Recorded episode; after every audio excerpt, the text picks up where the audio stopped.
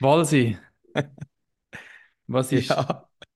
der mieseste Coach, den du in deiner Sportlerkarriere gehabt hast? Oder der beste? Wir wollen nicht nur negativ sein. Kannst, darfst du einen rauspicken? Mhm. Ja, also ich habe, ja, es gibt natürlich beides, ist natürlich klar. Äh, der schlechteste, den kann ich, kann ich nicht beim Namen nennen. Ist in der Juniorenzeit gsi beim, äh, beim EHC Kloten. Jetzt kann man rechnen. Nein, ist, ist dort gsi. Dort haben wir ein bisschen Diskrepanzen gehabt, wenn man das so darf sagen. Äh, ist menschlich ein bisschen, ein bisschen schwierig gsi. Und der beste Trainer, den ich je habe, der ist auch bei Kloten gsi. Den kann ich natürlich beim Namen nennen. Das ist der Richi Novak gsi. Der ist jetzt, letzte ist er, ich bin noch in der zweiten Liga pfeifen gegangen und dann ist er plötzlich bei Wallisellen Coach gsi in der zweiten Liga. Ich weiß jetzt aber nicht mehr, ob er noch dort ist. Das war Anfangssaison. gsi. Er ist äh, der Beste, den ich je hatte, der beste Coach. Ich glaube, er hat noch tschechische Wurzeln, bin mir jetzt aber nicht ganz sicher, sicher irgendwo vom Osten und er ist einfach ein super der, hat Typ einfach nur, der hat euch einfach nur pumpen lassen. Ja, der, ja nein, der hat gell? uns geschliffen im Sommertraining auf dem Eis, aber der, ist, der hat eben auch gut können mit uns umgehen. Ich meine, wir sind eben 20 junge ja, Leute mit Flausen im Kopf und er hat uns mega im Griff gehabt, im Sommer wie im Winter, hat mega viel verstanden vom Hockey, seine Art war super. Gewesen. Ja, das ist, das ist der Richi Novak. Gewesen. Bei dir? Ja, der schlechteste ist äh, meine erste, meine erste Saison quasi bei den Herren. Ich bin von den Junioren, wir sind mit der U21 dazu mal von der höchsten Spielklasse abgestiegen. Ich bin aber noch irgendwie eigentlich 18 gewesen, aber dazu mal hat man im Unihockey das Gefühl, oder ich habe das Gefühl, man muss möglichst schnell Herren spielen und ich habe selber das Gefühl, ich bin eigentlich zu gut für die, völlig äh, falsche Wahrnehmung. Wie heute damals noch, gell? Genau, und da ist Thurgau gewechselt in die Nazi B. Und dort ist ein Trainer gekommen, ein Berner, der extra als Coach dort angekommen ist und der hat es einfach mit den Jungen gehabt, respektive ich habe einfach das erste Mal müssen nicht mehr, das erste Mal nicht mehr erste Wahl gewesen. Ich glaube, das ist, muss jetzt im Nachhinein auch sagen, sicher ein Teil meiner Schuld gewesen. Aber er ist auch im Umgang, so Sozialkompetenz, jetzt wahrscheinlich nicht der stärkste gewesen, aber ich habe ich, ich habe natürlich auch, äh, ja, ich habe viel zu hohe Erwartungen gehabt und habe gemeint, ich muss immer spielen und so und das erste Mal müssen bank, äh, bänkeln teilweise, genau, und, und habe mit dem nicht so gut können umgehen. Aber ich muss sagen, ein Großteil von meinen Unihockey-Jahren habe ich immer gute Coaches gehabt. Sehr gut. Also du kannst nicht einen rausheben, der der Beste war. Ja, ich glaube, vielleicht der beste, also der Name sagt eh niemandem etwas, Rolf Kern, wo ich zu Winterthur gespielt habe, er ist selber eher äh, langjähriger Spieler gewesen und hat eigentlich einen recht einen guten Umgang gehabt, respektive Sozialkompetenz hat er auch seine Schwächen gehabt, aber er ist auf dem Feld gestanden und hat gewusst, wie es ist, als Spieler auf dem Feld zu stehen und hat darum können gut transportieren für Lösungsansätze in taktischer Hinsicht. Genau. Das klingt sehr gut. Und du hast es natürlich nicht ohne Grund angesprochen, weil ich glaube, wir dürfen schon sagen, wir haben heute einen der besten Schweizer Coaches da, oder? Ähm, das können wir ruhig so sagen. Mit schon ein paar So Stationen. viele Schweizer Coaches gibt es dann nicht auf höchster Stufe, muss man sagen. Ja, das, das stimmt, das stimmt. Das heisst, die, die da oben sind, sind sicher die Besten mit Schweizer Pass. Müsste eigentlich sein, wobei weit unten gibt es sicher auch Aber viele gute eben Coaches und wollte die sagen. machen eigentlich die wichtigste Arbeit, um ehrlich zu sein. Das stimmt. Also ich muss ganz ehrlich sagen, wenn du ein bisschen durch die Club durchgehst, also ich weiß ja nicht, wie die das Trainingleiter und so geben, aber wenn du den Namen angehst, hat es also auch in den unteren Ligen bei sehr vielen Clubs sehr viel sehr coole Namen von, von Schweizer, die ehemalige Spieler sind, die jetzt Coach sind. Aber ich glaube, wir dürfen nicht mehr zu lange warten. Episode 196 steht auf dem Programm. Raffi, hast du noch irgendetwas, was wir vorher besprechen müssen, oder können wir losschiessen? Habe ich eigentlich schon noch zwei kleine Sachen. Ah, Erstens, wenn wir schon bei Coaches sind und junge Spieler, Mischa Rammel, Rookie, unsere neueste Episode, wer die noch nicht gesehen hat, die gibt es auf unserer MySports-App. Sehr interessant zu sehen, auch die Sicht von jungen Spielern in der National League, immer in unserer Serie Rookie und das ist die aktuellste mit dem Klotenstürmer Mischa Rammel, genau. Und dann habe ich gestern nach Lugano zum Liga-Topscorer Calvin Türk kaufen und haben als Vorbereitung unsere Episode 127 nochmal nachgelesen vom Sommer 2022. Und ich muss sagen, die ist immer noch top aktuell und umso spannender, als dass der Calvin wieder total am Durchstarten ist aktuell. Also wer mal noch Stunde Zeit hat und es langweilig ist, ziehen euch die Episode 127 mit dem Türkauf rein. Sehr spannend. Jetzt darfst du es ankündigen. gut, dann verlegen wir los. Episode 196, Pack off. Und dann kommt die Scheibe auf seinen Stock. Und das Netz, das zappelt. Super Tor! Haben Sie das gesehen? Ja, das war zu perfekt gespielt. Ja, das freut die Fans. Eine Symphonie auf Eis. Ein Weltklasse-Treffer. Jetzt fliegt der Adler. Er fliegt.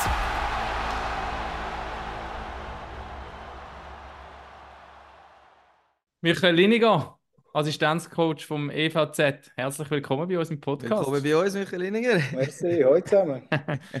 Wo verwünschen wir dich gerade? Ja, jetzt bin ich daheim. Alles ready gemacht, dass ich da mit euch in Ruhe ein bisschen diskutieren kann. Dienstag Nachmittag nehmen wir auf. Es ist drei. Ist das an einem Nicht-Spieltag normal, dass du dann daheim bist? Ja, jetzt normalerweise, wenn wir nur zweimal in der Woche Traini äh, Spiel haben, dann wäre ich wahrscheinlich noch mit der U20 auf dem Eis. Das äh, mache ich aber so, wenn wir ein bisschen, ein bisschen mehr Zeit haben, eben für hier etwas zu investieren, dann gehe ich mit der U20 auf das Eis, schauen, wie es dort läuft, mich austauschen mit den Coaches. Und jetzt, heute habe ich mir Zeit genommen, eben für äh, den Podcast mit euch äh, aufzunehmen. Das ist sehr nett, das schätzen wir natürlich. Und wir müssen natürlich ein bisschen etwas aufrollen vom Wochenende. Zweimal Aschua gespielt, einmal unerwartet verloren. Unsere Prognose, die wir gemacht haben letzte Woche, ist auch wieder über den Haufen gerührt worden. Wie hat man das Ganze analysiert? Ja, also das Freitagsspiel war äh, gar nicht gut. Dort hier haben wir natürlich, sind wir gar nicht so auftreten, wie wir wollen. Ähm, obwohl dass wir auch gewusst haben, was kommt. Also es ist ja keine Überraschung. Äh, die, die jüngeren Teams die, die kämpfen wie um, um, um zu überleben oder sie haben so die letzten paar Chancen, für vielleicht gleich noch über den Strich zu kommen. Ähm, durch das sind wir schon bereit für das, aber irgendwie haben wir einfach unsere, unsere Leistungen auf die Eis gebracht und dann nach der Analyse vom Freitag haben wir am Samstag ein bisschen besser, sind wir ein bisschen besser auftreten, aber natürlich noch weit von dem fort, wo wir, wo wir uns eigentlich vorstellen oder wo wir gerne wetten. Immerhin gewonnen. Immerhin gewonnen, ja, das ist auch wichtig. Das ist auch wichtig. Man weiß, in Bruntrut ist es so nie einfach zu gewinnen.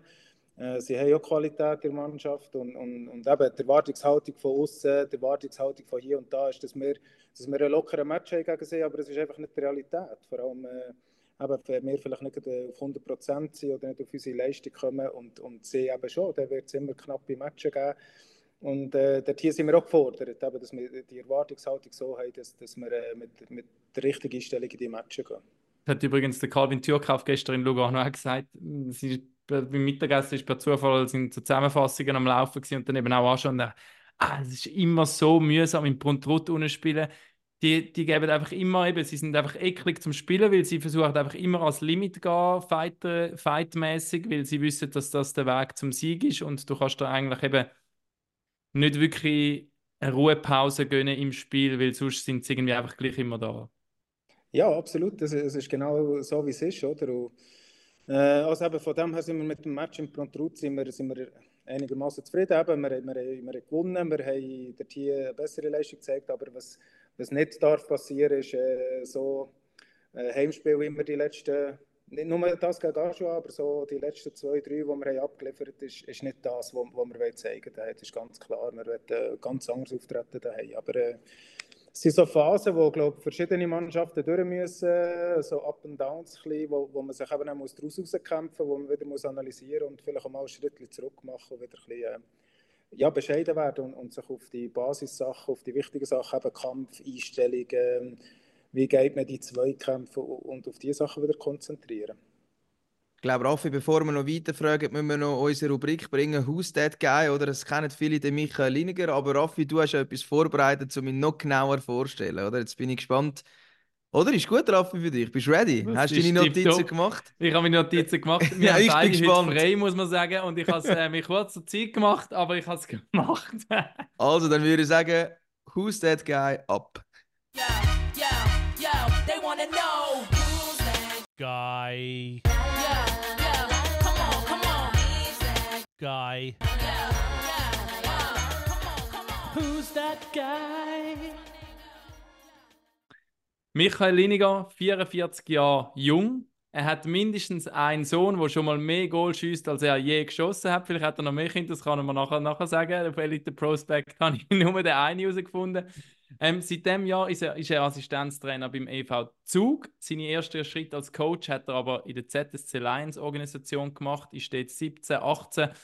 Nur kurz nach seinem Rücktritt als Spielercoach von der Coach von der GCK Lions geworden und hat dann sogar im Frühling in seinem ersten Coachingjahr als Assistenzcoach vom Hans Kossmann sogar den Titel in der National League mit den Lions geholt. Er ist dann weitere Jahre in der ZSC Lions Organisation geblieben als Head Coach von der GCK Lions. Ist dann immer wieder mal Interims, wenn es bei der ZSC Lions einen Coachwechsel gegeben hat oder jemand gebraucht hat. An die Bande von der höchsten Hockeystufe in die National League gewechselt, so auch zum Beispiel letztes Jahr im Frühling. Ähm, und hat dann eben auf, dieses, auf diese Saison quasi den Schritt als Coach zum EVZ gemacht. Dort, wo der Josh Holden zum HCD gewechselt wurde, ist quasi als sein Nachfolger. Er ist aber auch ein erfolgreicher Spieler gewesen, hat auf der höchsten Stufe in der National League NLA über 850 Spiele für Tigers, für Ambri, für Kloten gespielt, hat äh, 151 Goal, glaube ich, geschossen, 201 Assist, aber keinen Meistertitel als Spieler geholt. Zwar dreimal im Finale gestanden, aber dreimal das Finale in der National League verloren. Dafür einmal aufgestiegen mit den SCL Tigers 1998. Yes, das sind so die groben Zahlen. Was habe ich vergessen? Ja, es klingt eigentlich recht gut. Es klingt eigentlich recht komplett. Ah, mal etwas habe ich vergessen. Und natürlich ist er noch kurzfristig Experte beim MySports gewesen, ganz in der Anfangszeit. Wirklich? Das, ja, siehst du, das weiss der Walter Das weiß ich wirklich nicht, ja. Doch, doch, bin ich auch noch schnell dabei gewesen, genau. Ja. Also, das war im 18. gewesen, der erste Saison, äh, wo es MySports hat. Nein, also MySports war ja 17, 18 die erste Saison gewesen, dort. Ich glaube, Ah. ich denke ja. Ich glaube, es auch gerade nach, deinen- nach, nach dem Rücktritt als Spieler hast du, glaube ich, gerade in alles reingestürzt, was du können, oder? Genau, genau. Hast, hast das Mandat beim MySports angenommen, gerade Coach geworden, da ist es Ja. gerade ratzfatz weitergegangen. Ja, das war eine spannende Zeit gewesen dann. Ja, eben, so ein bisschen der Übergang ist immer, äh, ja, muss man irgendwie finden. Und ja, ich habe mich dann verletzt gehabt und, und nachher äh, so ein bisschen auf, dem, ja, auf der Suche gewesen, nach, nach welchem Weg oder in welchen Weg das könnte gehen. Ja. Aber da müssen wir natürlich schon gleich fragen. TV-Expert, irgendwann mal noch ein Thema. Wir suchen immer gute Leute. Ja, das ist sicher immer ein Thema. Ich habe das mega spannend gefunden. Ähm, äh, und schaue so jetzt noch gerne, äh, was sie erzählen. Ähm, aber ich glaube, äh, es, es beißt sich manchmal schon ein bisschen, wenn man Coach ist und nachher, äh, sage jetzt mal, so ein bisschen provokante Aussagen muss machen im Fernsehen, das ist, äh, kommt manchmal nicht so gut an. Glaube auch bei den, bei den Spielern oder bei zukünftigen Spielern, die man dann coacht. Und darum äh, ist das sicher eine sehr, sehr gute Erfahrung für mich, aber äh, im Moment habe ich genug zu tun mit der Arbeit, die ich habe.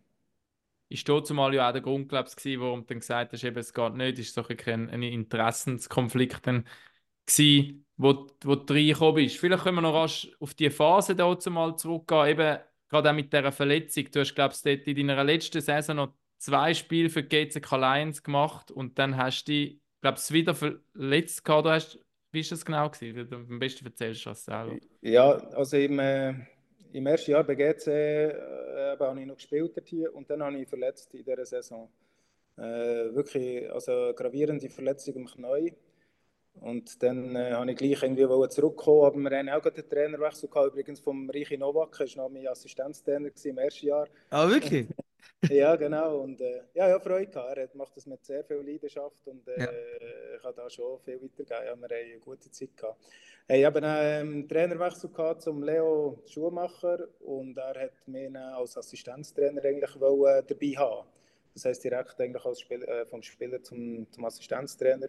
Wir haben aber noch, mir hat noch ein Spiel gefällt, so 1000 Spiele in, äh, in den höchsten Ligen. Und habe gesagt, ja, ich mache sehr gerne Assistenztrainer, werde aber weiter trainieren und, und nochmal zurückkommen und nochmal die, oder das Spiel absolvieren oder eben dann noch mehr. Und dann habe ich beides gemacht, trainiert noch mit den Jungs und wirklich Gas gegeben und eben Assistenztrainer. Und dann ist es eigentlich so weit gekommen, dass ich die zwei Spiele noch gemacht habe. Das war jetzt das 1000. und das 1001. gewesen. Und dann hat es halt wieder beim ZSC Coacheswechsel gegeben und nachher bin ich eigentlich, das heisst, ich bin vom Assistenztrainer zum Spieler zum Head Coach geworden in ihrer Saison bei GCK. Und das ist schon noch, ich glaube, das hat nicht jeder erlebt. Ja. Das Hat nicht jeder geschafft, nicht jeder erlebt. ja. Ja, kann ich sagen, ja, nicht jeder geschafft. Da kannst du ja nicht einfach Ja. irgendjemanden anstellen. Also man hat dort äh, extrem an dich geglaubt und da kommt natürlich mir schon die Frage auf, eben, ist für dich dann schon bei der Spielerkarriere klar gewesen, irgendwann wird ich entweder TV-Expert oder, äh, oder Coach? Äh, es war ein möglicher Weg für mich. Ja. Ich habe mir das äh, schon vorher überlegt, als ich nicht zu GCK gewechselt ähm, ist das so ein bisschen der längerfristige Plan gewesen, dass ich etwas äh, im Coaching würde übernehmen. Die Idee war mehr im Nachwuchs. Und dann ist es auch ein bisschen schneller gegangen als erwartet. Aber es ist äh, für mich zurückblickend ist, ist das ein riesiger Glücksfall gewesen, dass ich so äh, einsteigen konnte auf dieser Stufe. Äh, habe viel Support bekommen, der Team, sei es vom Leo, aber von der ganzen Organisation vom ZSC die Jungs, die ich mit gespielt habe, haben mich sehr respektiert und haben mir auch den Respekt entgegengebracht, den es braucht. Äh, obwohl dass wir vor den Jahren noch zusammen gespielt haben, die den Weg mit mir gehen und haben, haben, haben wirklich auch Freude gehabt, eben dann, äh, vielleicht neue Ideen, neue Inputs, die ich gebracht habe. Und, darum ist das eigentlich wirklich ein sehr, sehr äh, schöner Übergang gewesen. Ja, Lehrerausbildung gemacht, von dem her bin ich auch... Äh, in meinen letzten paar Jahren bei Kloten habe ich noch das Praktikum als Lehrer gemacht, einfach so ein bisschen für drei zu schauen, wäre es eine Möglichkeit. Was durchaus auch eine Möglichkeit wäre für mich. Aber äh, der Stoff, den ich muss vermitteln muss, der liegt mir doch das, äh, das Eishockey fast ein bisschen besser. Eben Lehrer bist du auch als Coach oder... eigentlich, oder? Genau, ja, ja, ja, ich sehe das schon ein bisschen ähnlich eigentlich, ja, muss ich so sagen. Ja, und vor allem Spannend finde ich aber da dazu noch, eben der über, direkte Übergang vom Spieler. Ich habe äh, gestern auf der Heimfahrt von Lugano einen Podcast mit dem Max Kruse und dem Harnik gelesen, wo beide als Spieler zurückgetreten sind. Und dort ist es eben auch darum gegangen, das erste Mal nicht, nicht mehr Sportler zu sein und die, die Freizeit geniessen. Und du bist aber eigentlich als Sportler genau weitergegangen und das Leben als Coach ist mindestens so intensiv, wahrscheinlich viel intensiver sogar noch als Spieler. Also Wochenende hast du nicht frei, Ferien kannst du im Winter auch nicht machen. Also da hat sich eigentlich für dich und eben deine Familie, die du hast, nichts geändert in dem Sinne, oder? Nein, es hat sich eigentlich nichts geändert. Nein, ich bin schon, also Präsenzzeiten oder, oder eben Zeiten im Videostudium oder im Vorbereitung organisieren, sind natürlich schon längere, ich sage jetzt mal eben Präsenzzeiten vor allem, längere Tage, die ich als Spieler hatte. Auf der anderen Seite ist das meine grosse Leidenschaft und, und ich habe Freude daran. Manchmal denke ich, ja, oder habe ich jetzt so Phasen gehabt, wo ich gedacht, das wäre noch gut gewesen, wenn ich, wenn ich ein Päuschen hatte. Mal so ein bisschen, eben mal ein bisschen weg, mal etwas anderes gesehen.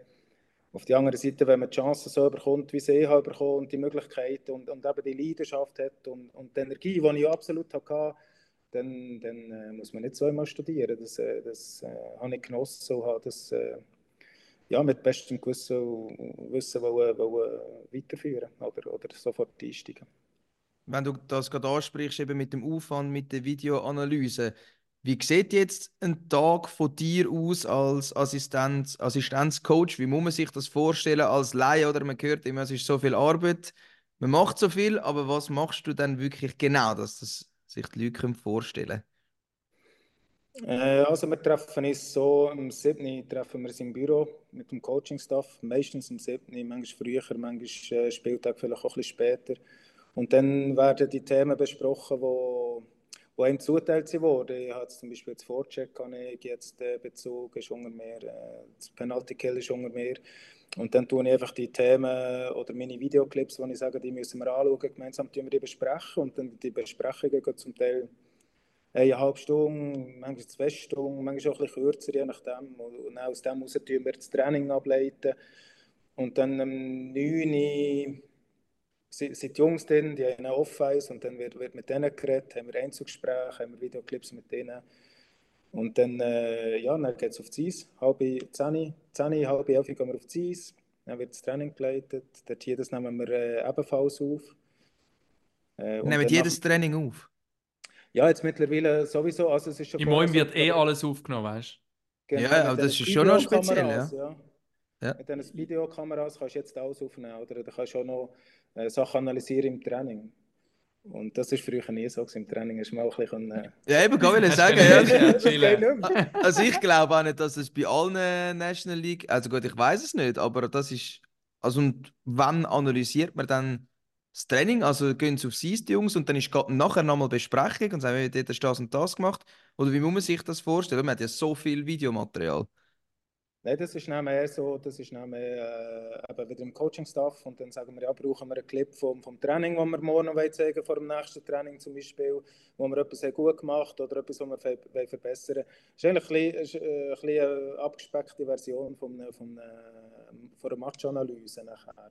Und wird auch nicht immer gemacht, aber einfach, wenn wir so spezielle Themen haben, wo wir, wo wir den Fokus drauf legen, dann kann das noch sein.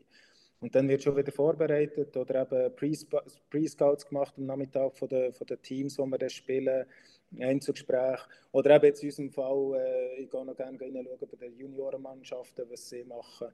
Und dann, äh, ja, dann äh, kann ich nach Hause und dann, je nachdem, muss ich daheim noch etwas erledigen. Ist noch gut, äh, durch das, dass äh, eben viel auf dem Laptop läuft oder so, kann man die Zeiten sich noch ein bisschen einteilen. Jetzt wollen wir natürlich fragen, du bist für das Penalty Killing zuständig und das ist in beiden Werten, die wir jeweils anschauen, die für uns relevant sind, ist es eigentlich Liga-Durchschnitt, also Mhm. in der Qualität und auch in der Effizienz. Ich habe nicht fürs Powerplay zuständig. Da Ja, weil da, ja, dort, da können wir dann schon auch noch fragen, weil da sind wir Social Media mäßig bombardiert worden. Das macht Zugfans, glaube ich, recht hässlich, so wie ich da in den Kommentaren gelesen habe. Obwohl man eigentlich gut dasteht in der Tabelle. Also äh, die Frage ist, wie wird man von Liga-Durchschnitt zu Liga-Topwert Im Penalty Ähm, Killing. im Penalty Killing? Ja, man- ja. Ja, also das Ding ist, wir haben einen sehr äh, harten Start gehabt im Penalty Kill. Und äh, wir haben gegen Kloten gespielt, dreimal, drei Penalty Killings gehabt, drei, Go drei Gegengol. Und Im ersten Saisonspiel, ja. Erste Saisonspiel, ja. Und das ist natürlich als, äh, als Assistenztrainer jetzt geil, also wenn du voll alles reinlegst und, und, und voll Effort, oder? Und dann ist das erste, das erste Spiel daheim und so, das ist schon recht ein Brecher gewesen, oder? Das ist, äh, Mischa Rammel hat dich getroffen, oder? Ja, der Link zu der ja, Rookie-Serie, ja. genau, ja. ja, ja. Aber das ist wirklich, also das ist wirklich krass. Eben, du bist erste Saison Zug, Penalty Killing, erstes Spiel, drei Rahmen gefressen. ja. Gut, ich nehme einen anderen Job. Ja, ja, fast. Nein, nein, aber, aber ich auch den Support gespürt. Wir haben ja das lange vorbereitet und in der Vor Vorsaison hat es gut geklappt. Und dann, äh, eben, dann haben wir dort hier so BS gehabt und dann haben wir das besprochen. Und manchmal gehört halt auch ein bisschen Glück und Pech dazu. Das ist einfach auch so. Und äh, man muss auch sehen, wir nehmen nicht so viel Strafen. Das heisst, wir sind auch ein bisschen weniger am Killen. Und wenn du einen Kill hast pro, pro Match und dann frisst du einen, dann ist einfach halt da. Ja, die Werte sind einfach nicht so gut. Aber äh, ich will es nicht verschreien, aber wir sind aufsteigend. Ich glaube, die Jungs, äh, wir, wir haben einen guten Weg gefunden, wir haben viel dar- darüber diskutiert, wir haben auch viel investiert in die ganze Sache. Was ist gut, wie wollen wir spielen, in welcher Situation. Und, äh, wir sind aufsteigend. Wir sind noch nicht dort, wo wir ganz sind, aber wir sind aufsteigend. Das kommt gut. Ein Weg zum Aufkommen, ist in dem Fall mehr Strafen holen, dass du eine höhere Prozentzahl kannst geben. Ja, mega gute Taktik. nein, nein, aber ich habe zum Beispiel gesehen, in der NHL haben sie so äh, netto PK-Prozentwerte. Mhm. Wo eben also zum Beispiel auch äh, die Shorthander tun sie schauen, wie viele Situationen hast du überhaupt gekillt. Und, und dann ist so ein bisschen eine Momentumfrage, oder? So ein bisschen, in welcher, äh, in welcher Phase vom Spiel bist du am Killen, äh, musst du sogar vielleicht noch ein bisschen mehr offensiv gehen oder nicht. Also ich finde, hier gibt es schon noch viel, neben diesen Zahlen, die einfach so stehen, gibt es schon noch viel dahinter, wo, wo man kann analysieren und kann, kann mitbeurteilen als Coaching-Staff. Inwiefern kann man das Boxplay überhaupt wirklich trainieren? Also Thomas Rost, unser NHL-Experte, der schon ein, zwei Mal bei uns im Podcast ist, sagt zum Beispiel, Powerplay kannst eigentlich, man trainiert es zwar, aber seine Meinung ist, man, sie lebt von so viel Talent, dass es nicht unbedingt wie muss, äh, man kann es eigentlich nicht, man kann es schon trainieren, aber nicht wirklich richtig gut, weil einfach eh die besten Spiele, zumindest auf der NHL hat das bezogen, muss man vielleicht an dieser den Punkt auch noch sagen. Und im Training trainierst du ja hauptsächlich das Powerplay und schickst einen Teil von deiner Boxplay-Linie auch drauf. Da hat es vielleicht dann aber auch mal Spieler drin, die jetzt halt im Powerplay sind, weil sie beides spielen. Wie, wie, wie funktioniert das und welchen Effekt kannst du überhaupt aus dem Training fürs PK holen? Wir, haben, äh, wir trainieren nicht sehr viel PK, also äh, rein PK haben wir auch nicht so manchmal gemacht. Hier ist viel Videoanalyse ist wichtig und dann so ein bisschen einzel, Sachen. So, wie geht man raus, wie, von, von welcher Seite wollen wir den Gegner angreifen, wo wollen wir den Stock haben, welche, welche Passlinie tun wir auf. Ähm, aber viele Verteidiger jetzt, weil wir haben ja nur zwei Verteidiger, die Powerplay spielen, viele Verteidiger killen in jedem Training äh, wenn die anderen Powerplay spielen. Und das haben die gleich die Repetitionen, die sie brauchen. Oder hier kann man schon ein Auge drauf werfen, eben, wie greifen wir an. Und so die Pärli, jetzt bei uns ist ein, super Pärli, ist der äh, Schlumpf und, und Stadler zum Beispiel, die, die spielen schon jahrelang zusammen und ja, die sind super miteinander. Oder die Automatismen, die es eben, wo es eben dann braucht. Aber äh, viel trainieren tun wir nicht, aber viel an analysieren. Also dann müssen wir glaube ich jetzt doch noch aufs Powerplay kommen, oder Raffi? Oder hast du jetzt Nur eine Frage. Mal du machen wir das Powerplay und nachher würde mich dann wirklich noch wundern, wie eben du, deine Rollen wissen wir jetzt, wie die, aber das Ganze aufteilt ist bei euch mit dem Dan und dem, mit dem Woodcraft etc. Aber gehen wir aufs Powerplay. Genau, oder das macht ja gerade äh, thematisch Sinn beim Powerplay. Da sind sehr viele Fragen auf Social Media reingekommen. Und ich bin dann noch schnell schauen, wie da die Zahlen aussehen. Das eben ich habe letztes Mal, als ich zukommentiert ist es das schon so gewesen, dass das Powerplay eben nicht so gut war. Und es ist immer noch so. Erst 18 Goal hat man gemacht in Überzahl. Effizienz ist mit Platz 12. Die Qualität, also ähm, das ist die Zahl, wie gute Chancen kreiert man im Powerplay. Da ist man auf Platz 10. Und dann hat es mich natürlich genommen, wie es letzte Saison war. Und letzte Saison nur Regular Season, Qualität Platz 2 und am zweitmeisten Goal in der Regular Season 48 Goal hat man dort gemacht im Powerplay. Da bist du noch nicht dabei gewesen, aber gleich, du kannst auf diese Saison natürlich ähm, Stellung nehmen. Was hast du das Gefühl, wieso funktioniert es nicht? Und im Gegensatz tut man eben nicht so viel Penalty Killing. Wie schaut man im äh, Powerplay das Ganze an, im Training? Wie probiert man da besser zu werden? Also erstens muss ich mal sagen, wir sind überhaupt noch nicht zufrieden, wie es läuft. Das ist ja klar. Vorsaison war es unglaublich. Gewesen. Und dort haben wir nicht so viel drin investiert, oder, ins Training. Vorsaison unglaublich, das klappt wie verrückt. Eine Passstaffette nach der anderen. Und jetzt eben sind wir die Saison gekommen und dann, dann hat es abgegeben. Und äh, ich finde, manchmal ist hier auch so ein bisschen eine mental, men- mentale Frage. Wie, wie frei sind die Spieler zum Spielen, wo die Qualität ist ja durchaus vorhanden. Das wissen wir eben. Wir haben viele Spieler, die letztes Jahr schon gespielt haben, die jetzt das, äh, die Situation auch wieder spielen. Ja, im Moment ist einfach ein bisschen der Wunsch drin und man probiert nachher als Coaching-Staff probiert man erstens mit der, äh, mit der Aufstellung zu helfen. Also welche Position ist für, für welchen Spieler äh, äh, am geeignetsten? Äh, wo können wir irgendwie äh, eben gefährliche, gefährliche Spielzüge generieren? Und äh, ein, ein, ein Ding, das wir jetzt viel angeschaut haben, sind so Entries zum Beispiel oder Face-Offs, so die kleineren Sachen, äh, eben, was man die Scheibe kann gewinnen kann, dass man sich nachher kann festsetzen in der Zone zum Beispiel. Aber wir sind, wir sind dauernd dran und das, eben, solche Sachen wie auch das PK wird auch das Powerplay im ganzen Coaching-Staff besprochen. Also dort hier sind alle involviert und, und auch die Spieler äh, sind involviert schlussendlich. Und wir sind dran am Arbeiten und äh, wir sind auch dort hier zuversichtlich, dass wir besser werden. Aber Hast du ich das Gefühl, es ist ein bisschen, sorry, Raf, hast du das Gefühl, es ist vielleicht ein bisschen zu berechenbar? Weil man weiß, Marcini Shooter ist auf seiner Position in seinem Office, Hoffmann auf der anderen Seite und dann knallt vielleicht Aber mal der du ja Bengtson von oben drauf. Walsi, oder? Das weißt du ja bei allen Ja, aber eben, nein, da ist ja die Frage, hat man nicht mehr Optionen? Ich meine, wenn also ich habe jetzt ganz krass gemerkt im Derby jetzt am Wochenende Zürich gegen Kloten, wo sich Kloten, glaube extrem auf das Powerplay eingestellt hat. Und dort hast du ja auch die Optionen. Du hast entweder den Andrighetto, wo sie unterpfeffert, oder den Malgin. Und sie sind genau da gestanden. Und man, ich habe das Gefühl, gehabt, man hat das extrem von oben gesehen, dass sie genau die Passweg zugemacht haben, Ja, genau in nur auf das hast du das gewartet haben. Und in Langnau Ja, eben, aber- Sarela ja, ja aber da frage die ich mich- Shooters, wo, Ja. wo Aber ich frage mich dann, da musst du ja andere Lösungen kreieren. Zum Beispiel ähm, Colorado hat ja eines der besten Powerplays in der NHL, wo immer neue Sachen kreiert, wo immer wieder Videos so siehst vom Training, wie sie ganz neue Spielzüge machen. Eben das nimmt mich wunder, oder? Dass man die Berechenbarkeit dann eigentlich wie auf viel mehr Stationen dann verteilt, dass es halt eben dann unberechenbar wird. Ja, nein, da bin ich durchaus auch Ihrer Meinung. Zum Teil ist es ein bisschen berechenbar, aber wir haben ja probiert, äh, Positionen zum Beispiel von Kovar zu verändern. Also er hat, äh, hat er auf seiner Off-Wing-Seite gespielt, dann hat er hinter dem Goal gespielt, dann hat er in Mitte als Bumper gespielt. Dort sind wir schon auch dran. Oder? Äh, Das, ist, das, was du ansprichst, ist vielleicht so ein bisschen, dass man im Spiel nachher den Spieler selber noch Lösungen finden für, für Sachen, die wo, wo das PK vornimmt. Und äh, ich glaube, dort hier äh, verlassen wir uns auch ein bisschen auf, auf die Qualität der Spieler, wo sie eben auch schon haben gezeigt dass sie das können. Dann haben wir auch gewisse Ausfälle gehabt, sage jetzt mal, mit dem Hoffmann einfach lange Stoß gewesen, der schon einer der besten äh, Powerplay-Spieler ist oder von der gefährlichsten, oder? Und wenn, wenn auch der Gegner auf ihn, ihn schaut, was viele wahrscheinlich werden machen, dann tut es wieder andere Optionen auf. Also der Team, ich glaube, dass, äh, ja, der Team müssen wir schon flexibel bleiben.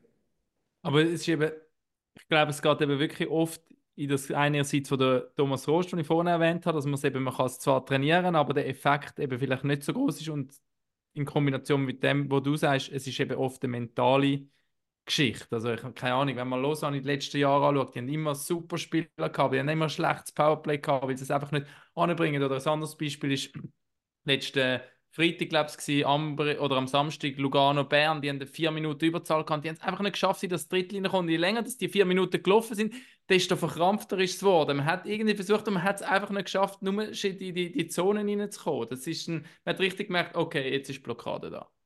Ja, eben, das ist genau das. Oder? Das ist bei uns ja auch ein bisschen. Eben, es läuft seit Saison, Saisonstart nicht und dann, dann, wenn man mal Chance hat, hört man auf der Bank, okay, jetzt äh, pushen, pushen, jetzt ist es wichtig und so. Und genauso vielleicht verlieren wir dort hier zu, zu gewissen Teilen noch ein bisschen die Leichtigkeit, oder, für, für eben die, die nötigen Plays zu machen. Und zum Teil ist es so ein bisschen, äh, so wie wir gegen schon gespielt haben, wenn du 5-5 keinen Zweikampf gewinnst oder wenig, dann, dann, dann sieht es halt 5 gegen 4 auch nicht viel anders aus, weil äh, PK-Spieler sind, sind bissig und der Team muss Matchscheiben gewinnen zuerst, bevor man überhaupt kann über Plays reden kann. Das war aber nicht der Grund, gewesen, wieso dass der Lars Johansson hat müssen gehen dass das Powerplay nicht funktioniert hat. Nein, aber ich glaube, das äh, habe ich vorhin angesprochen. Da ist der ganze Coaching-Staff äh, hat Verantwortung für, für eigentlich jeden Bereich. Klar, ich bin jetzt bei meine Verantwortung liegt dort, aber alle tun, tun mithelfen, das zu entwickeln. Also wenn ich eine Frage habe dann im PK, dann, dann hilft der Dan mitentwickeln. Der hat neue Ideen oder der Tod oder sogar der Pfisti als Goalie-Coach. Da helfen alle mit, oder? Und der das ist ja beim, beim, beim äh, Powerplay ist das auch so. Der Tier helfen alle mit und probieren alle das zu verbessern, obwohl das jetzt die Verantwortung schlussendlich nicht beim Tod liegt. Ähm, und, und ja, nein, das ist nicht der einzige Grund gewesen, oder ausschlaggebende Grund, das, das, das müssen gehen, glaube ich. Vielleicht können wir rasch auf die Rollenverteilung allgemein ausgehen. Eben, Du hast jetzt quasi Vorchecking und PK unter dir. Der Todd hat äh, Powerplay bei sich. Wie, Ja. Was gibt es sonst noch für Bereiche, die ihr so aufgeteilt habt? Äh, Todd ist äh, Verteidiger, äh, Dan und ich machen Stürmer. Ähm, Face-Offs liegen bei mir. Jetzt habe ich einen Todd zum Beispiel nimmt jetzt äh, defensive Face-Offs, jetzt offensive Face-Offs. Ja, so ein bisschen die Richtung. Ja. Und dann schaut nach einem Spiel zum Beispiel jedes Spiel nochmal an und schaut auf seine Bereiche. Oder heißt es, Lini, tust du heute ähm, das auch schon ein Spiel nochmal anschauen? Oder wie läuft das ab? Nein, bei uns schaut jeder sicher seine Bereiche an äh, und tut die abdecken und tut das eben nachher so zusammenstellen für den nächsten Morgen. Das, das, das, äh, aber dann zeige ich die Vorcheck-Clips und sage, hier haben wir ein Problem gehabt, oder das ist gut gewesen, da, da habe ich ein Problem gesehen. Äh, aber es kann sein, dass wir das schon während dem Drittel machen oder auf, auf das äh, einfach äh, speziell schauen und nachher schon in der Drittelspause können, äh, Anpassungen machen.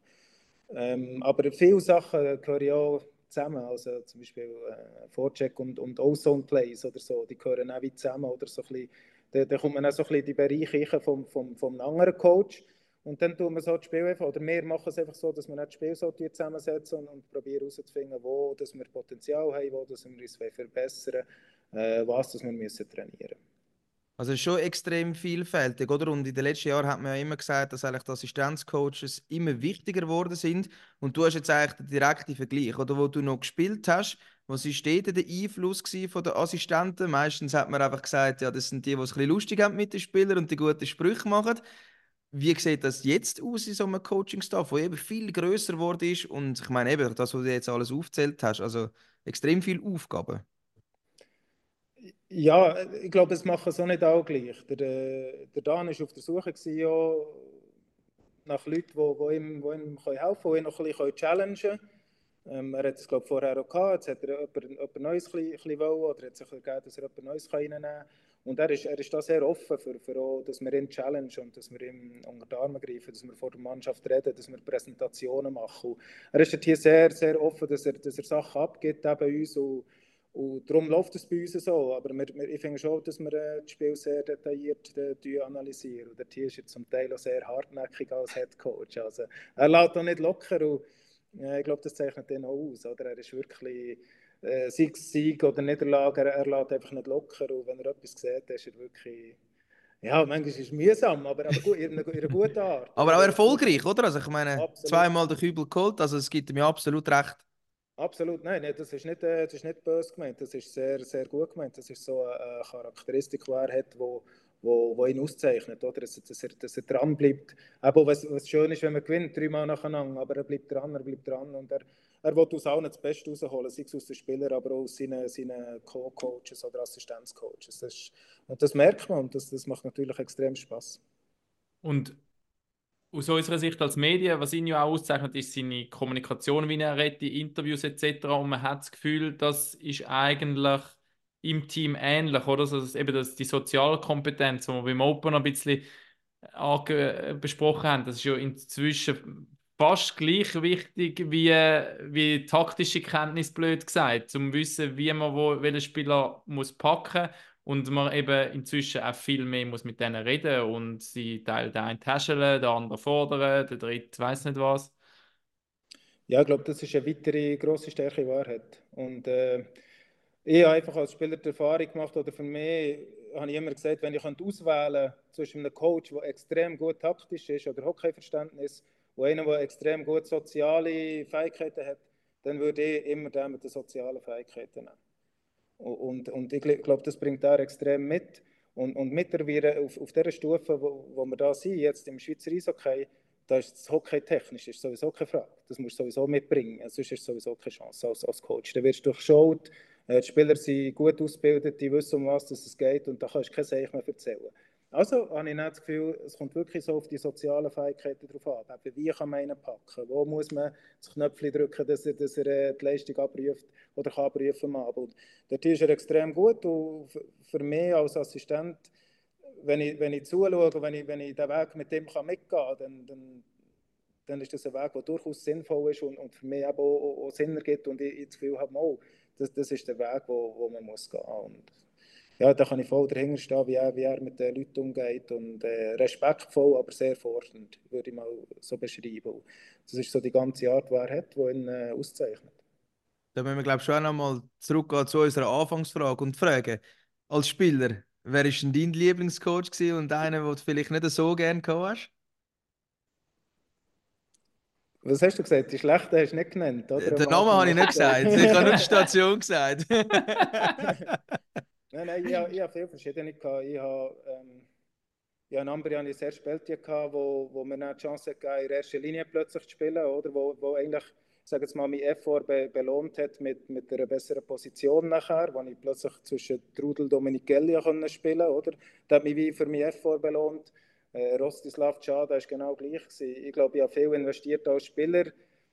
Und sie hat es einfach gesehen, den, den Einsatz, den ich gebracht habe, und haben mir nachher durch so ein bisschen Möglichkeiten gegeben, in, in guten Linien mit, mit guten Spielern zu spielen. Und das habe ich immer sehr geschätzt, dass sie den Effort oder meinen Einsatz haben, haben geschätzt ähm, Auf der anderen Seite habe ich schon viele Coaches gehabt, die taktisch sehr gut waren, aber die nachher vielleicht sozial einfach mit den Spielern nicht haben können, so umgehen, wie ich das mir vorstelle, jetzt heutzutage als Coach oder dann noch als Spieler habe vorgestellt, wie man müsste umgehen mit Spielern. Es geht ja darum, dass du jeden Spieler so gut musst machen wie, wie nur möglich als Coach, dass du erfolgreich bist. Aber eben, da gibt es verschiedene. Aber du bist eigentlich eben in einer, ich habe nicht deine Coaches durchgeschaut, aber eben es war so eine Zeit, gewesen, wo halt schon kanadische Hockey das Nonplusultra, glaube ich, war, oder? Und auch viel halt von, der, von, von Kanada da Coach sind. Und das hat man jetzt schon gemerkt in letzter Zeit, der, der Wandel. Eben einerseits der soziale Aspekt, der immer wichtiger wird und durch das irgendwie auch immer mehr solche Coaches aus, aus dem Norden, Schweden, Finnland etc. kommen da vielleicht mehr auf das legen, anstatt auf das, das kanadische oder das von meinetwegen sogar russische äh, Drill, der Drill. Ja. Gut, ich habe lange den äh, Anders Eldenbrink natürlich Ja. mit dem Figen Hollenstein in Klot. Und Ich habe mich dort hier sehr wohl gefühlt. Oder? Sie, sie haben mich auch gepusht. Ich habe mich dort hier wohl gefühlt, einfach auch, weil wir sehr so, äh, familiäres Umfeld hatten. Und, aber sie haben schon gewisse andere, sie haben soziale Fähigkeiten mitgebracht, die, mir, für mich haben gepasst. Oder? Ähm, und, und ich glaube auch, die Kanadier äh, machen dort hier, äh, glaube, langsam auch, auch in andere Richtung. Aber mir, mir entspricht jetzt eben so, wie, wie der da eine Mannschaft oder, oder sein Staff führt, entspricht jetzt mehr, wenn der, wenn der eben das Härte und das Kalte und, und, und nicht reden oder so. Das, das, das wäre jetzt nichts für mich. Du hast es vorher angesprochen, um wieder zurückzugehen zum Aktuellen. Gregory Hoffmann, der zurückgekommen ist, ich habe jetzt schnell das Line-Up aufgemacht vom letzten Spiel, wer da alles gefehlt hat bei euch. Also verletzt Brian O'Neill, Leon Muckli, Tobias Geisser, Marc Michaelis, Sven Sentler, Riley Sheen sind alle verletzt. Leonardo Cenoni ist noch krank gemeldet. Das sind doch sehr viele Absenzen und bei euch hat man das sehr oft gehört vom Dan Tangnes, immer das One-Man-Up. Also man jammert nicht, wenn einer rausgeht, sondern einfach der Nächste wird reingeschmissen und muss liefern. Und meine Frage ist, kommt das One-Man-Up irgendwann einfach auch an seine Grenzen? Oder man hat es diese Saison gesehen, bei Rappi so viel verletzt, die Biel am Anfang, wo extrem gelitten hat, ist einfach irgendwann ist es einfach zu viel. Ja, durchaus. Durchaus. Äh, und trotzdem brauchen wir es nicht als Entschuldigung oder so für schlechte Leistungen. Vor allem nicht für schlechte Leistungen, sage jetzt mal, betreffend äh, Kampfkraft oder Wille oder eben komplett, komplettes äh, Durchsetzungsvermögen. Für das brauchen wir es nicht. Oder? Aber es ist auch klar, dass eine gewisse Qualität nachher fehlt, wenn solche gute Spieler draußen sind. Das ist ja ganz normal. Und andere, andere Teams haben hier stark dran gebissen, solche Ausfälle. Ich glaube, bei uns ist es gäbig, oder sage jetzt mal gäbig, dass wir in einer recht komfortablen Lage sind. Äh, jetzt, wo die Ausfälle sind gekommen, aber es ist auch für uns hart, natürlich. Ja. Und dann gibt es auch Spieler, die nachher in Situationen spielen, wo sie vielleicht normalerweise gar nicht würden spielen. Aber es ist schon e extrem schwierig, oder das irgendwann mal aufzufangen. Und dort ist dann natürlich auch Frage, von wo nimmt man die Spieler? Oder man hat jetzt kein Swiss League Team mehr. Du bist von der Organisation von der ZSL 1 gekommen, wo man noch so ein Swiss League Team hat. Inwiefern würdest du sagen, wär's, oder ist es ein Vorteil, wenn man ein Swiss League Team hat, das doch nochmal eine Stufe besser ist, wie die U20, wo man dann vielleicht Spieler muss nachholen muss? Ja, ist natürlich ein absolutes äh, Luxusgebilde bei, bei, beim ZSC, oder? Wenn man so auf, ich sage jetzt mal, bei GC spielen fünf Spieler, wo, wo man einfach darauf zurückgreifen kann und dann weiss man, die performen in der National League auf einem gewissen Level. Wo ich zum Teil sogar das Gefühl habe, sie, sie, sie hätten schon früher so den Wechsel können, dürfen machen, irgendwo in der National League. Oder? Das ist natürlich ein, ein Luxusgebilde dort hier. Wir haben jetzt einen anderen Weg und wir probieren unsere Jungen so gut wie möglich auszubilden, ähm, dass, dass sie auch den Schritt können machen und uns helfen, sollte so weit sein, dass sie bei uns äh, zum Einsatz kommen. Oder hier, jetzt der Leon ist, glaube ich, schon ein, Aus ein Ausnahmetalent. Äh, er hat schon die ganze Saison gespielt, aber wir haben auch ein paar weitere junge Spieler, die hier reinspringen können, die gewisse Rollen können übernehmen können. Aber es ist ganz normal, dass man dort gewisse Einbußen hat, äh, wenn man, wenn man sag jetzt mal, äh, einen 06er bringt anstatt der Sentler, dann ist man nicht, äh, man nicht die gleiche Qualität. Das ist ganz normal, aber es ist auch, das, ist, das wird respektiert, das wird wahrgenommen in der ganzen Organisation und das ist der Weg, den wir jetzt mit unserer Organisation gehen. Hast du einen speziellen Job im Umgang mit den Jungen einerseits, weil du jetzt auch noch jünger bist, du bist noch nicht ganz so weit weg vom, als selber als Spieler, hast jetzt aber auch all deine Schritte eigentlich eben bei der GCK 1 viel mit Jungen geschafft oder spielt das keine Rolle bei euch, quasi eben zum, zum die Jungen auch abholen und ein spüren, wie es ihnen geht? Ähm, ich glaube schon, dass der Tio gewisse äh, Ideen dahinter war, wo, wo sie mir haben umgeschrieben als Assistenztrainer. Ich glaube, das eine ist schon, schon nur die Sprache. Ich glaube, also allgemein der Schweizer Gut, da hast du keine Chance mehr, oder? Also ich bin jetzt Assistenzcoach bei der U18 und sorry, ich, ich habe keinen Plan teilweise, was die schnurren und was für Ausdrücke das die haben. Ja, aber nachher auf dem Heim vom Sohn. Ja, okay, das stimmt natürlich. Nachher, genau, da geht's dann. Nein, aber ich, ich meine Sprache meine ich mehr Schweizerdeutsch. Und ich glaube, viele viel, viel Junge oder auch viele Schweizer allgemein, die schätzen es einfach mal, können Schweizerdeutsch zu reden und einfach mal so können, äh, ihre Gefühle oder ihre Anliegen können zum Ausdruck zu bringen und auch gehört werden von jemandem, der das direkt versteht. Oder? Mhm. Das ist das. Und das andere ist, ich glaube, ich habe schon viele Erfahrungen gemacht, eben vor allem ähm, jetzt so mit den 03er beim ZSC oder bei GC, wo da sind raufgekommen, die habe ich jetzt schon dürfen begleiten über, über drei, vier Jahre und dort haben schon Erfahrungen gemacht, was es braucht, was nötig ist und auch wie, dass man sich packen kann. Es ist immer noch jeder individuell, aber, aber zum Teil weiss ich schon, ich habe schon das Gefühl, dort hier weiss ich jetzt mittlerweile ein bisschen wie, dass man sich packen und äh, motivieren oder zum Teil halt aufbauen, wenn es nötig ist. Ist es einfach, eben, man muss viel mehr mit denen reden und so ein das, das spürst mit Ding auch jetzt bei den, bei den jüngeren Spielern. Ist es da so vor allem anders ist zu früher noch? Oder gibt es noch weitere Punkte? Ähm, nein, ich glaube nicht, nicht einmal spürst du mich. Es gibt solche, solche Phasen. Also, äh, es hat eine Phase gegeben, wo einer Probleme mit der Freundin hatte. Ja, dann, dann muss man vielleicht mit dem bisschen anders umgehen, als mit einem anderen. Aber ich glaube, man, man muss die Wahrheit sagen, klar sagen, ähm, einfach wirklich klar sagen, woran das sie sind und was das es braucht. Oder? Und das ist manchmal sehr hart, aber man kann die, die harten Dinge auch, auch irgendwie in einer, in einer guten Message überbringen. Oder auch wir glauben an die Spieler, die wir in der Organisation haben und wir wollen das Beste raus, rausholen. Oder? Das, ist, das ist mal der Anfangspunkt. Oder? Und dann in, in diesen Gesprächen ist es nicht, äh, spürst du mich hier, spürst du mich da. Ja, Mhm. manchmal schon, aber viel ist so einfach so, hey, schau, das brauchen wir und, und das ist nötig, dass, dass du hierher kommst. Aber viel ist auch der Sinn dahinter. Wieso Eben, sie hinterfragen alles, gell? Ja, genau. Das ist früher noch weniger gewesen. Das war, glaube ich, weniger. Gewesen. Früher haben sie gesagt, mach äh, 20 Mal hin und her und dann hast du es gemacht. Und, und heute, wenn wir sagen, mach 20 Mal hin und her, dann muss viel Sinn dahinter haben, dass sie sehen, ah, das tut mir gut, ah, das ist wegen dem. Und das ist auch gut hinterfragen. Also, dann wirst du als Coach auch besser, oder? Du gehst nicht einfach her und erzählst irgendein Seich, sondern du weißt, oh, wir machen es wegen dem, wir machen es wegen dem. Oder? Das, das, ist schon, das, das ist schon wichtig, glaube ich, auch für die Jungen jetzt. Während der U20-WM, äh, sorry, dafür haben wir uns immer noch ein bisschen gefragt, ja, wie ist das wirklich? Wir hatten das super Viertelfinale gehabt gegen Schweden, wo man näher dran war. Man hat aber auch immer die krassen Abschiffer, zum Beispiel gegen die Amerikaner gehabt. Und jetzt du, wo das wirklich miterlebt hast mit diesen ganzen Stufen, wie siehst du es, Jugendhockey oder eben vor allem die U20-Stufen in der Schweiz? Wie schwierig ist es dann wirklich von dort direkt den Sprung vielleicht zu schaffen, jetzt bei euch ohne Swiss League, um dann in die National League kommen und würdest du einem Spieler vielleicht dann eher, gut, das ist ja immer individuell, aber eher anraten, eben auf Amerika zu gehen oder siehst du den Zwischenstep Swiss League schon noch als wichtig an? Also ja, wichtig ist ja, dass die Jungen nachkommen und gut werden, oder? Wie, wie kann man das schaffen in der Schweiz aus, aus deiner Sicht?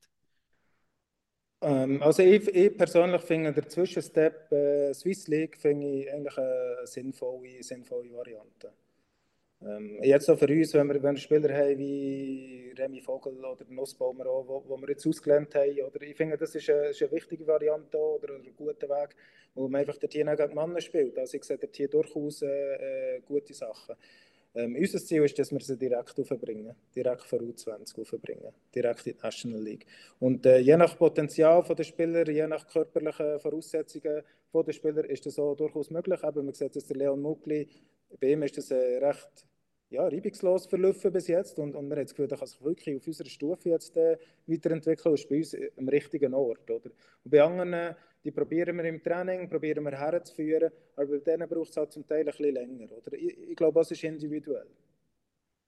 Und trotzdem, eben, du sagst, Swissling ist eigentlich sehr wichtig, aber man weiß auch nicht genau, wo der Weg von der Swissling momentan so anführt. Es ist so vieles so ein bisschen wie unklar. Wie, wie, wie siehst du das? Dass sich das jetzt halt auch verändert hat, eben auch die keine Farmteams mehr, es weniger Teams, etc. Ja, äh, eben, ich bin da ein bisschen voreingenommen. Ich habe natürlich jetzt äh, sieben Jahre im GC geschafft. Und ja, Eben, du, wie du kennst die. Liga, wie, wie fast keinen anderen eigentlich. Ja, mir, mir hat das immer gefallen, oder? Mir hat das auch nicht gestresst, dass wir keine Zuschauer haben. Ja, dort hier, eben, machst du machst es für das Spiel, du machst es für Junge auszubilden. Äh, hier, ja, musst du dich selber motivieren oder tust dich selber motivieren. So. Also ich habe das, ich das wirklich, ich habe die Arbeit dort hier geliebt, oder? Ich finde es eine gute, gute Sache, zum, zum, äh, zum auch Junge aus, ausbilden. Aber ich verstehe natürlich auch, wenn Top-Clubs sagen, ja, wir bringen keine Zuschauer hier, bringen keine Zuschauer da. Aber dort hier ist immer so Zwiespalt. Oder was will man? Ich, müsst, ich, ich habe das Gefühl, irgendwann muss man mal entscheiden, was will man mit dieser Liga erreichen. Genau, und da ist man sich ja wie nicht einig, vor allem auch mit der Rolle, die die National League halt Ja. spielt. Ja, ja genau. Aber äh, ich finde es schon ein wichtiges, äh, ein wichtiges Gefäß ja, für, für unsere jungen Spieler. Ja. Ich würde sagen, wir kommen zu den Social Media Fragen, Raffi, oder? Würde ich auch sagen. Und dann würden wir vielleicht gleich nochmal kurz über deinen Weg und auch Perspektiven etc., wo man als Schweizer Coach hat, reden. Aber Walsi, du hast dich heute unserer Social Media Rubrik angenommen.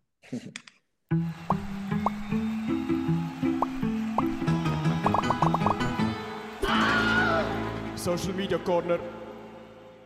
Genau, da sind einige Fragen reingekommen und ich weiß nicht, ob die Person dich kennt. Auf Insta heißt sie o-emi-o und hat gefragt, und mich nicht wundern, ob das überhaupt stimmt, wieso nennt man dich Ratzfatz? Stimmt nicht. Stimmt nicht? Okay, gut, dann haben wir da eine Fake-Frage. Schade. Ähm, was sehr viel gefragt wurde, ist, wieso dass du nicht Head Coach geworden bist beim ZSC damals, wo es ein paar Entlassungen gegeben hat, und jetzt in dem Sommer, wieso dass du nicht zurückgekommen bist zum EAC Kloten. Und Frage natürlich auch, hat es überhaupt Gespräche gegeben? Ist es für dich nie in Frage gekommen? wieso bist du nicht Head Coach, sondern Assistant? Also ZSC ist nicht, also ich, ja, mit der TI intern beworben, aber es dann nicht zum Thema gewesen. Haben sie jemand anderes ausgewählt, haben sie den Crawford ausgewählt, schon recht schnell. Und ja, durch das hatte ich der TI gar nicht die Möglichkeit gehabt. Bei Kloten hat es Gespräche gegeben, aber es äh, ist auch nie konkret geworden. Ich war bei der TI auch nicht äh, erste Wahl gewesen, schlussendlich. Und dann habe ich mich äh, eben für die sehr gute Möglichkeit oder Alternative Zug entschieden, wo, wo eigentlich für mich eine gute Option war. Aber oder die es nie äh, Offerte gegeben, die ich jetzt hätte unterschreiben können. Also im Nachhinein äh, muss ich der ERC Kloten natürlich das selber ein in den Kopf langen, oder? Nach äh, ein paar Runden hat man den schon entladen. Wäre es wahrscheinlich vielleicht besser gewesen, äh, dich zu engagieren. ähm, wie sehr hat es dich vielleicht auch gebuchst, dass dann die Sachen nicht bekommen hast oder es dann nicht konkret geworden ist? Also ist es dein Ziel jetzt schon gewesen, in den letzten Jahren mal einen Headcoach-Post übernehmen, denke ich jetzt, oder, oder nicht? Ja, durchaus, ja. Das habe ich, auch, das habe ich immer gesagt. Eigentlich, äh, mein Ziel ist Headcoach zu sein in der National League. Ähm, auf der anderen Seite aber habe ich auch gesagt, ich, ich äh, habe keinen Stress äh, mit diesem Schritt zu machen. Also ich, ähm, ich brauche auch äh, Varianten, wo ich sage, mal, da habe ich wirklich auch Möglichkeiten, da, da sehe ich gewisse, ein gewisses Konzept dahinter, wo, wo zu meiner Situation, jetzt sage ich mal, familiäre Situation passt, und, und, äh, ähm, aber auch die sportliche Ausgangslage für mich durch, eben, ja, Sinn macht. Also, eigentlich warte ich darauf und das ist jetzt der Schritt zu Zug, ist sicher auch äh, ein nächster Schritt hoffentlich in die Richtung gewesen. Also eben der Joe Scholten hat es ja gezeigt, im, äh, man kann mit dem Tangnes eigentlich nur lernen und dann den nächsten Step machen zum Head Coach werden. Also ist das sicher ein sehr guter Weg, denke ich jetzt mal. Und irgendwann werden wir dich hoffentlich als Head Coach sehen. Dann haben wir da noch eine weitere Frage, die reingekommen ist. Du hast vorher schon mal die Übungen angesprochen im Training, wo alle gefilmt werden. Und die Frage ist, was ist deine Lieblingsübung als Coach zu machen mit den Jungs und was ist sie früher gewesen als Spieler? Finde ich recht eine schwierige Frage. Liniensprint. Ja, hörli mal. äh, als Coach, als Coach, äh, was haben wir da für Übungen? Ja, dann ich gerne so Tempo-Drills. Tempo-Drills, so viel so Entries 3-2 und dann geht wieder in die andere Richtung 3-2 oder der 3-3 oder 2-2. So. Einfach wirklich, wenn es so über das ganze Eis geht, wenn die Jungs ein bisschen zu schnaufen kommen, aber auch wenn, wenn etwas läuft. Die, die Drills haben wir gerne. Wir sagen dann Continuous Drills oder, oder Flow Drills. Oder, das habe ich gerne. Und als Spieler habe ich die eine äh, Übung gerne die haben eine Bodenmann-Übung gesagt. Das war so ihre Passübung in der Neutralzone, die, die habe ich so geil gefunden. So Timing und so ein bisschen Flow und äh, so viel gut Drill. Aber eben, das ist halt dann, äh, der Coach hat es ja nicht so viel gemacht, leider. Machst du du bei dir noch? Ja, jetzt nicht. Bei GZ habe ich es ab und zu noch gemacht, bei Zürich haben wir es ab und zu noch gemacht. Aber darum habe ich der auch Bodenmadrill gesagt. Und der Bohudi hat auch Freude gehabt an der Übung. Und, äh, ja, ja. Aber es ist immer noch, es ist immer noch eine Übungssammlung. Vielleicht bringen wir sie dann mal. Wie, wie ist die Trainingsgestaltung bei euch? Bestimmt da der Chef oder ähm, heißt es heute, morgen, am Mittwoch macht der, der Linis-Training, machst du den und den Fokus? Nein, wie, auch, wie auch viele andere Sachen oder die meisten anderen Sachen machen wir viel gemeinsam. Äh, das letzte Wort hat klar der, der Dan, wo er sagt, oder, oder wir fragen viel, können wir das machen, können wir das machen. Und manchmal sagt er, ja, gute Idee, oder manchmal sagt er, nein, heute will ich, heute will ich etwas, etwas anderes. Aber wir können da absolut unsere Ideen drin geben ähm, ähm, und dann jetzt mittlerweile eben wissen wir auch ein bisschen, was wir, was wir wollen, also gemeinsam so als, als Team. Eben, haben wir anfangs also immer gesagt, wir müssen noch ein bisschen lernen kennen, noch ein bisschen wissen, wie denken, was ist das Ziel dieser Trainings. Und jetzt mittlerweile wissen wir so ein bisschen, einen Tag vor dem Match läuft es ein bisschen so ab, so eben jetzt wie heute, wenn wir erst am Freitag spielen, dann äh, investieren wir ein bisschen in, in äh, sagen wir mal, strengere Drills und so. Ja, ja, da haben wir es mittlerweile auf im Griff, ja. No, no, Anschlussfrage. Übungssammlung. Hast du da dein Blöckchen, wo du deine Übungen hast, oder ist das digital, oder wie muss man sich das vorstellen? Ja, ja, beides noch. Das schneller geht, machen ist meistens noch auf dem Blöckchen, aber nachher im Sommer nehme ich mir immer vor, das nicht zu digitalisieren. Ja, ja, gibt auf ein gutes Programm für das, ja. Dann habe ich noch eine Social Media Frage, die gekommen ist, und zwar, was deine Erinnerungen sind. Der Raffi hat gesagt, drei Playoff-Final verloren. Also, es hat extrem viele äh, Kloten-Fans gehabt, die geschrieben haben, die sich also deine Rückkehr wünschen. Und du bist da immer noch in den Köpfen der Kloten-Fans positiv drin. Wie die Erinnerungen waren, 0, 9, 11 gegen Davos, 14 gegen den ZSC verloren. Was dort deine Erinnerungen daran sind? Ja, Davoser Final, vor allem der Tier meine Erinnerungen sind einfach die, wahrscheinlich die zwei wichtigsten Goal, die ich geschossen in meiner, in meiner Karriere. Das waren die Overtime-Goals. Eines in Spiel 6 und eines in Spiel 5 in Davos im Finale. Und das sind so, ja, das sind so, das sind so einmalige Erlebnisse, die man hat. Oder?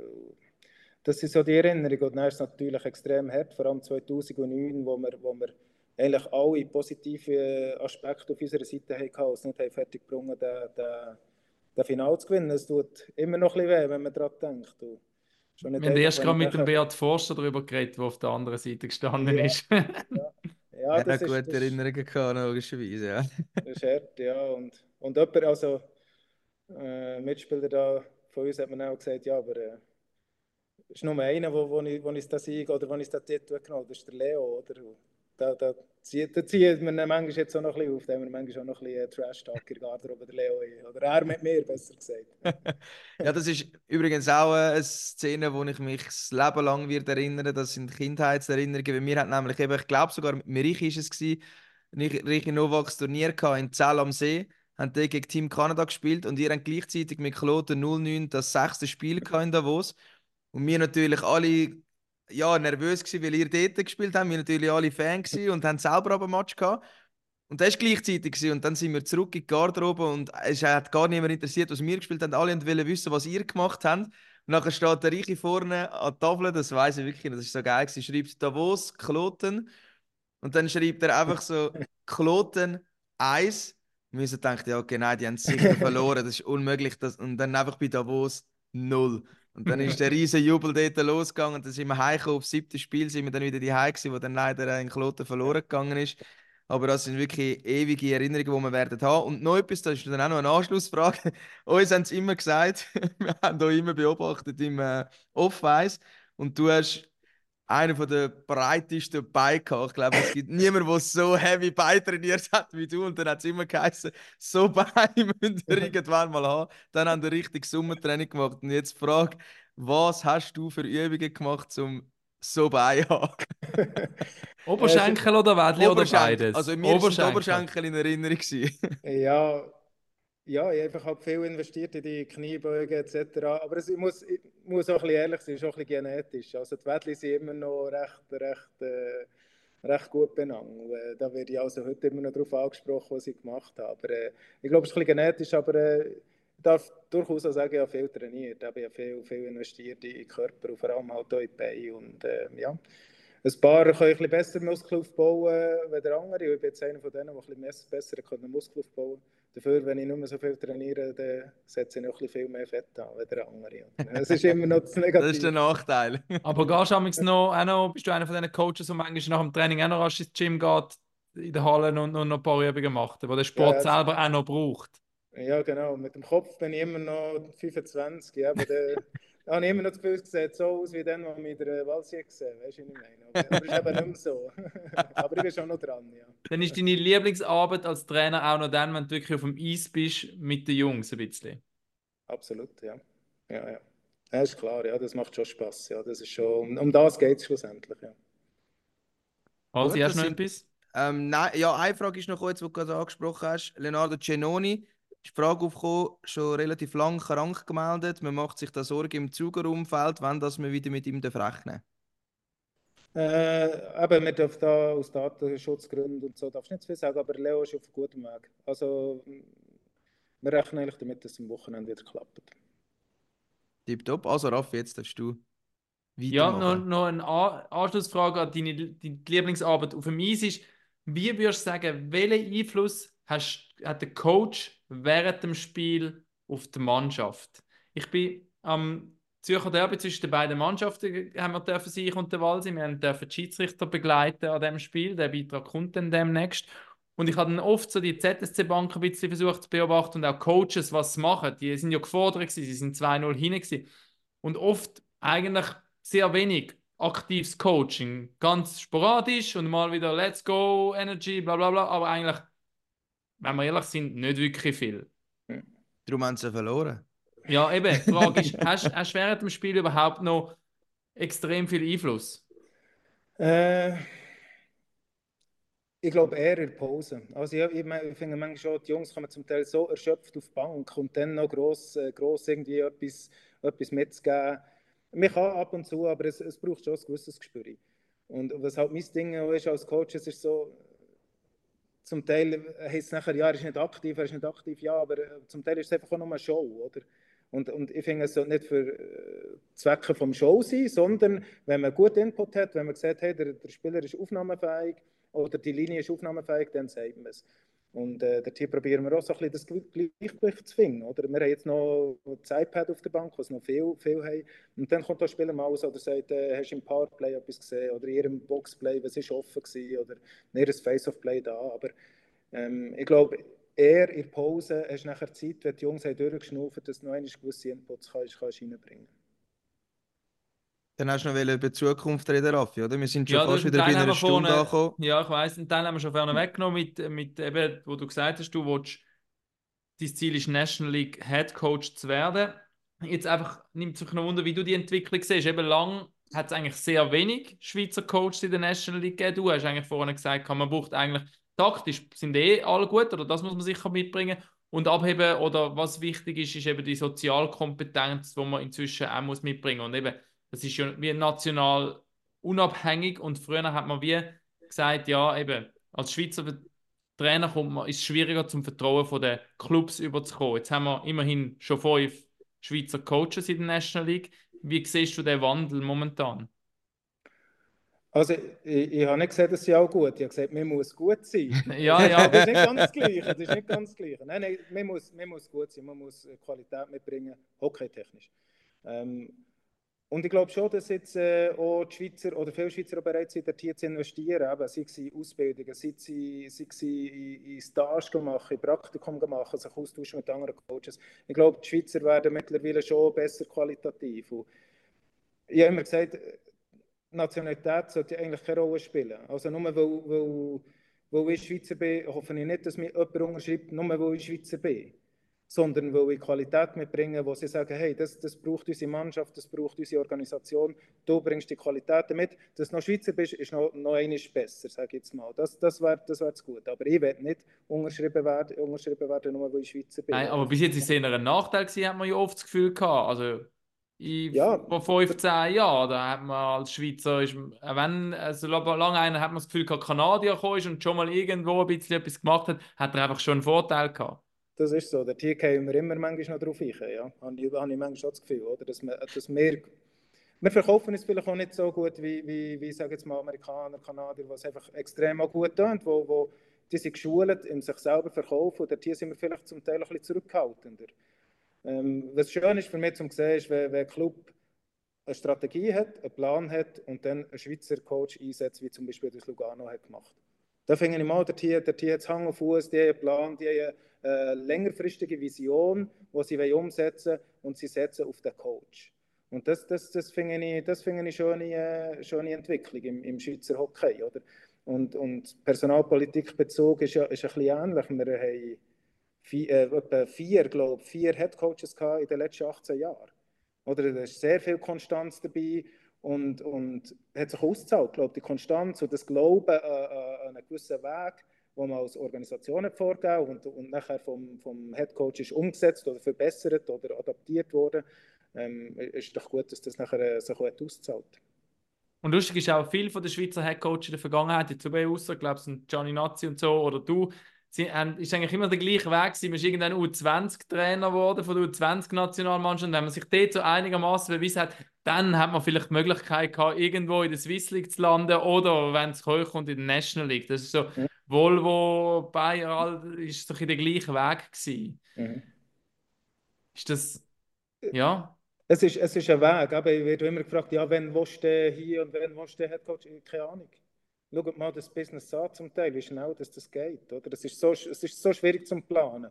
Das heisst, äh, ich probiere das kon zu kontrollieren, was ich kann kontrollieren und das ist äh, immer besser zu werden, immer dazu zu lernen. Und ich bin im Moment in einer super Position, wo ich, wo ich jeden Tag die Möglichkeit habe, besser zu werden, wo ich viel kann lernen kann, wo viel kann reingeben kann, aber auch viel challenged werden, aber dass ich besser werde. Und, und das ist das Einzige, was ich kann kontrollieren kann. Und dann hoffe ich, dass ich früher oder später jemanden kann überzeugen mit meinen, mit meinen Qualitäten, die ich mitbringe als, als Persönlichkeit, als Mensch, aber sicher als äh, Hockey-Coach.